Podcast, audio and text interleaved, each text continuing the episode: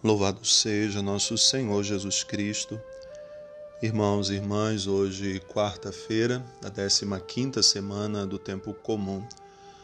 Como já refletíamos ontem sobre a vocação de Moisés, hoje é o momento do grande chamado.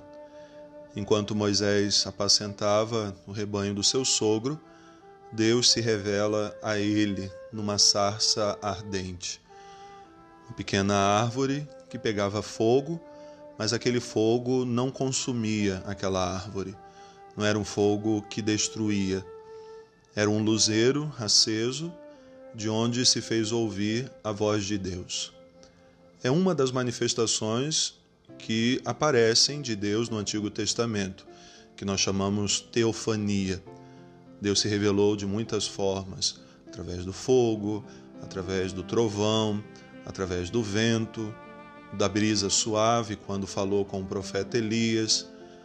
E assim Deus foi se revelando, foi se mostrando. Aquilo que era segredo em Deus, aquilo que era mistério em Deus, ele foi revelando ao seu povo de formas diversas através dessas teofanias. Com Moisés, ele fala através dessa sarça ardente. E ali então Moisés, na curiosidade, vai se aproximando e Deus diz: Por enquanto não se aproxima. Primeiro tira a sandália dos teus pés, porque o lugar que você está é um lugar santo. Ou seja, todo lugar que Deus está é um lugar santo. E aquele lugar era lugar de revelação, era lugar de encontro com Deus.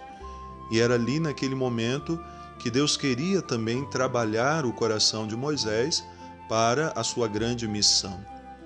Apacentando aquele rebanho, Deus vê no coração de Moisés uma capacidade de conduzir um outro rebanho, que era o povo de Deus, aquele povo que estava escravo no Egito, que precisava sair de lá e ser levado para a terra prometida, que não sabiam como seria, como chegariam mas se colocaram em caminhada depois que Moisés foi até eles como um sinal de Deus, o sinal da libertação. Mas essa leitura ligada ao evangelho de hoje mostra-nos sempre que Deus, em cada tempo, revela aquilo que ele quer a quem ele quer. Jesus no evangelho louva ao, o Pai porque escondeu muitas coisas dos sábios, dos entendidos, e revelou aos pequenos, aos simples, aos pecadores, aos marginalizados, pessoas que conseguiram entender o ministério de Jesus, que conseguiram reconhecer quem ele era, não pelo conhecimento teórico, não por aquilo que as escrituras falavam, os livros sagrados daquele momento falavam sobre Messias, sobre o ungido de Deus. Não foi o olhar do coração. O Pequeno Príncipe nos ensina isso também, que diz que o essencial é invisível aos olhos. É preciso se enxergar com o coração. E aquelas pessoas enxergavam Jesus não com os olhos, mas com o coração. Ainda hoje, Deus se revela muitas vezes aquelas pessoas simples da comunidade de um modo que não se revela aos teólogos, aos estudiosos da Sagrada Escritura, porque Deus se revela numa intimidade, fruto da oração. Já há muito tempo eu refletia e pregava também sobre isso, que na escola de Jesus, para aprender a ser discípulo dele, a seguir seus passos, nós não nos assentamos em carteiras mas nos ajoelhamos em genuflexórios, que são aqueles utensílios utilizados para se ajoelhar e fazer a oração. É ali que nós aprendemos sobre Deus. Se aprende mais sobre Deus de joelhos, diante do sacrário, na escuta da palavra, do que às vezes se aprende dentro de uma sala de aula, se estamos ali apenas em busca do conhecimento teórico. Não estou descartando o valor da teoria, o valor do estudo.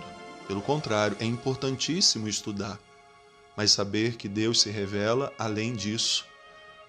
Pai, eu te louvo porque escondestes essas coisas aos sábios e entendidos e revelastes aos pequenos. Jesus, em outro momento, vai dizer que nada há de escondido que não seja em algum momento revelado. Moisés não conhecia aquele Deus com quem ele falava ali através de um fogo. Muitos também precisaram conhecer Jesus através daquele homem, o homem Deus que caminhou no meio deles, e saber que para Deus nada é escondido. Deus conhece a nossa vida, ele sabe o que se passa no coração de cada um de nós.